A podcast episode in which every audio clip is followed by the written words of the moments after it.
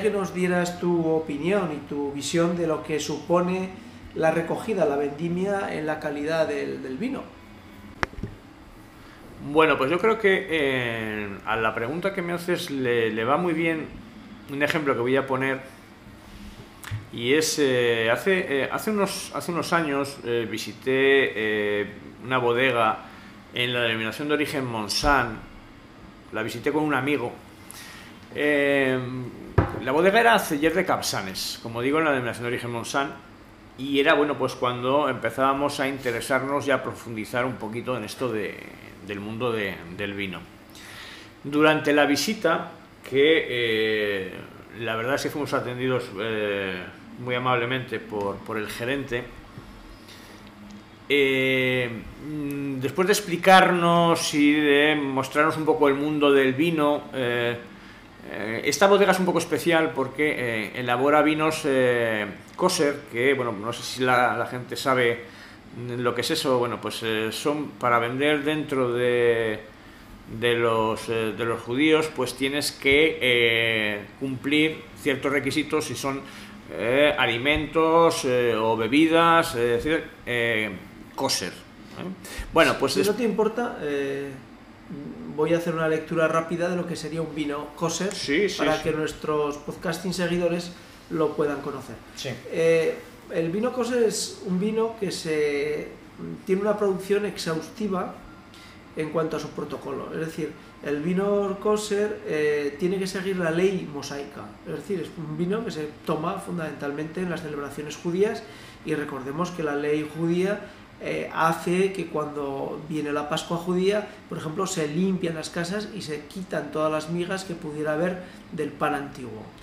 Bueno, pues este vino eh, tiene una serie de características que son los tanques de fermentación del vino y todo el material de uso deben pasar por un proceso de coserización, que no es nada más que un proceso en el que de alguna manera se garantiza que está puro, ¿eh? dentro de esa pureza que la ley judía y mosaica plantea. Luego, que todas las materias que se incorporan dentro de ese vino, las materias primas, eh, deben estar previamente certificadas por la ley judía, es decir, debe ser un vino que sea, entre comillas, puro, repetimos. El proceso comienza con el llenado de agua tres veces, es decir, lo que se pretende es que los tanques que van a albergar ese vino esté purificado. Y una vez que la uva llega a la bodega, eh, y volcada a las tolvas que el rabino debe en persona pues eh, comprobar y controlar de que aquello está siguiendo los, las directrices de la ley mosaica, pues se le denomina vino kosher, que es un vino, como decía Antonio, para tomar dentro de las celebraciones mosaicas.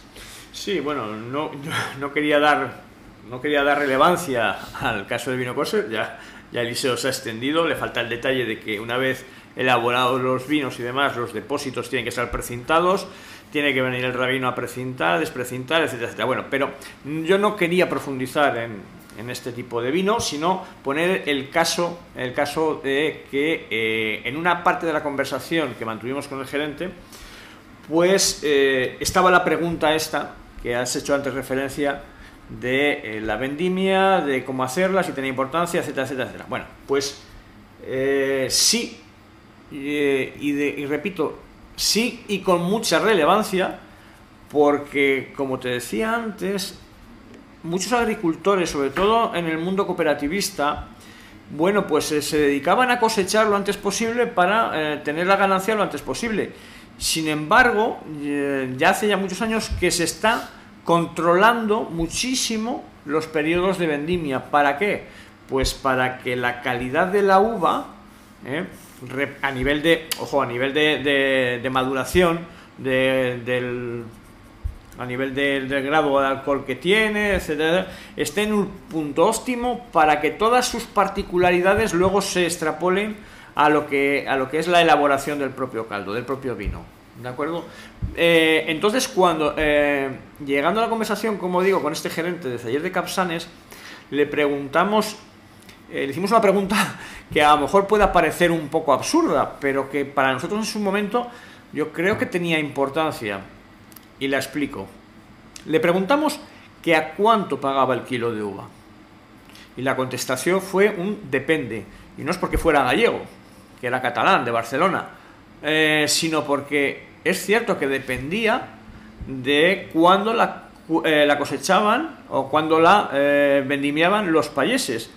Si había algunos que no querían o no les interesaba que su vendimia o su cosecha estuviera limitada o por unas, unas obligaciones impuestas de la bodega, bueno, pues las cosechaban cuando más o menos se les marcaba en fechas y, y para adelante. Pero sin embargo, cuando algún país que se entendía que tenía un muy buen producto, se le pedía el sacrificio de que lo dejase hasta, que, hasta las fechas concretas que se le marcase desde la bodega, entendía este gerente que ese sacrificio había que pagarlo. Quiero decir con ello, y no, y no da la importancia en lo que era el coste del kilo, sino de las particularidades de la vendimia que sí que tienen mucha importancia y mucha relevancia para luego elaborar unos buenos caldos. claro que todos esos estudios, perdona, todos esos estudios se llevan desde la propia bodega. Eh, desde luego, para eso se tiene un sonólogo y su ingeniero de campo, etcétera, que es cuando los marca. ¿eh?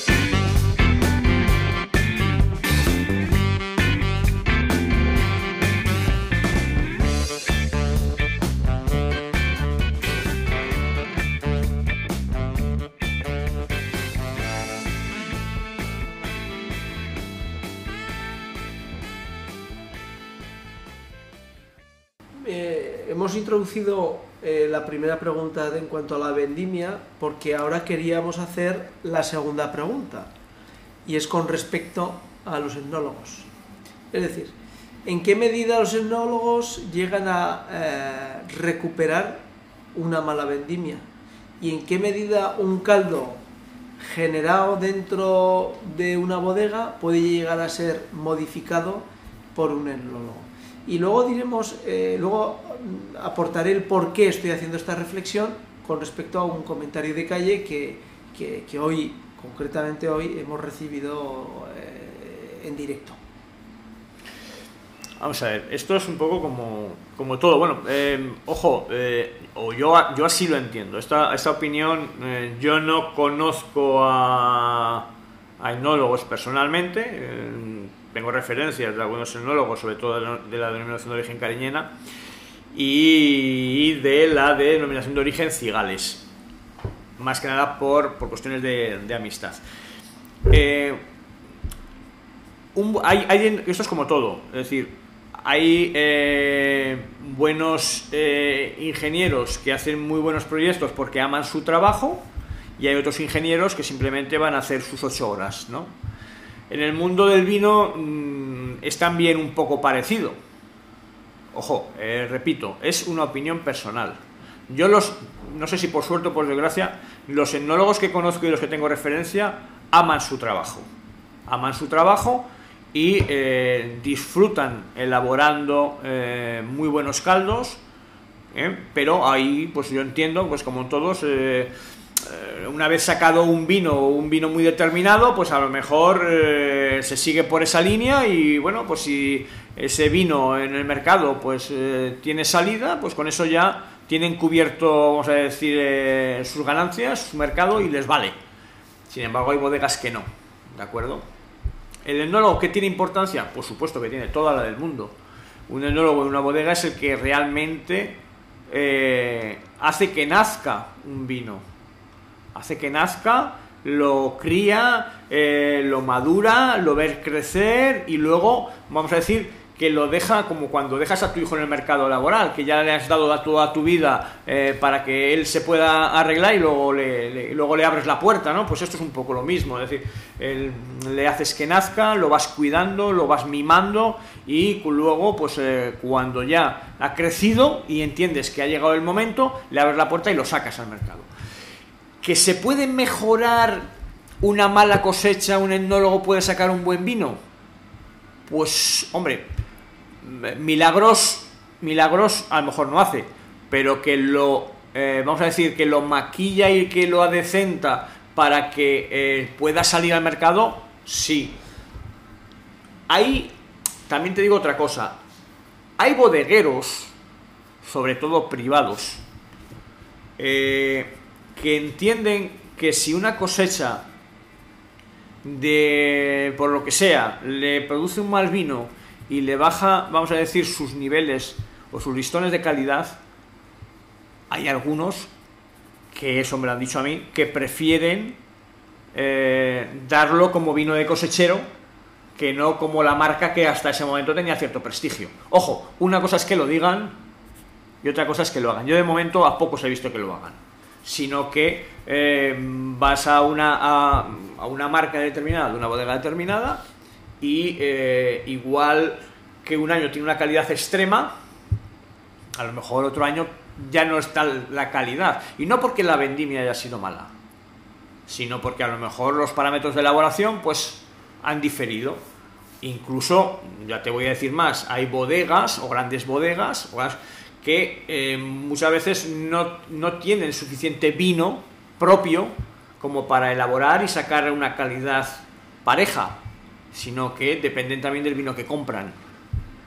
¿De acuerdo? Entonces, bueno, ahí hay, es que la verdad es que el mundo del vino es bastante, bastante, bastante complejo.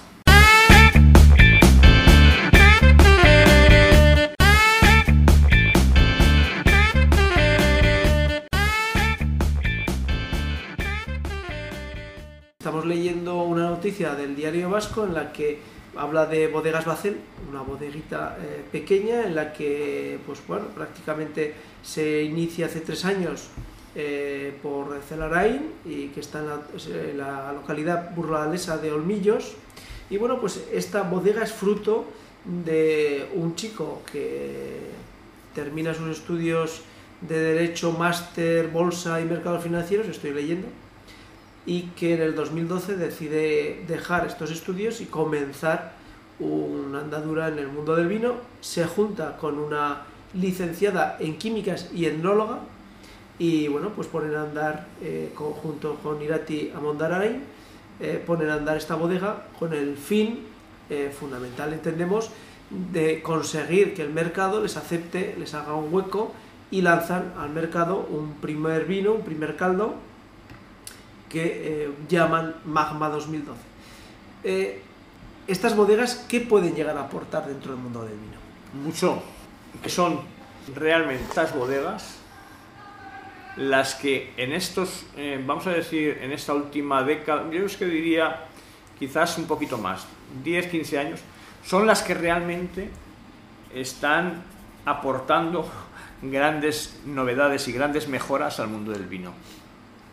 Incluso, incluso también te diría, bodegas pequeñas que durante años las ha, las ha estado llevando eh, el abuelo o, incluso el padre, y que, lo que decía antes, se han acostumbrado a sacar una línea de vino, que bueno, pues, eh, y que ahora las nuevas generaciones que están llegando, en este caso sus hijos, o gente que a lo mejor no tenía mucho que ver con el vino, pero que ama el vino y... Eh, y bueno, pues eh, se ha embarcado en un proyecto eh, o bien a nivel económico a través de, quien sea. Bueno, eh, yo creo que esta, estas nuevas generaciones, estas pequeñas bodegas, son realmente las que están aportando novedad al mundo del vino estas nuevas, estas nuevas generaciones, ojo, que eh, no porque acaben de, llegar o abrir una pequeña bodega eh, se les puede considerar como, nuevas generaciones, porque muchos de ellos eh, a lo mejor son simplemente que dan amplitud a la trayectoria que traía, que tenía en la bodega de su abuelo, de su padre, y que pues se dedicaban a elaborar vinos, vamos a decir, de granel o, de cosechero, de una calidad, más decir, baja, pero que este, ellos entienden que eh, tal y como está el mundo del vino, pues eh, se puede mejorar, pueden eh, aportar algo nuevo y de hecho se está viendo que sobre todo aquí, yo conozco algunas en, la denominación de origen cariñena, en Almonacid concretamente, que son las nuevas generaciones, los hijos, los que han repuntado al vino, el vino que ya eh, elaboraban sus, sus, sus antepasados, bueno, sus antepasados, sus abuelos o sus padres, ¿no? Las generaciones pasadas.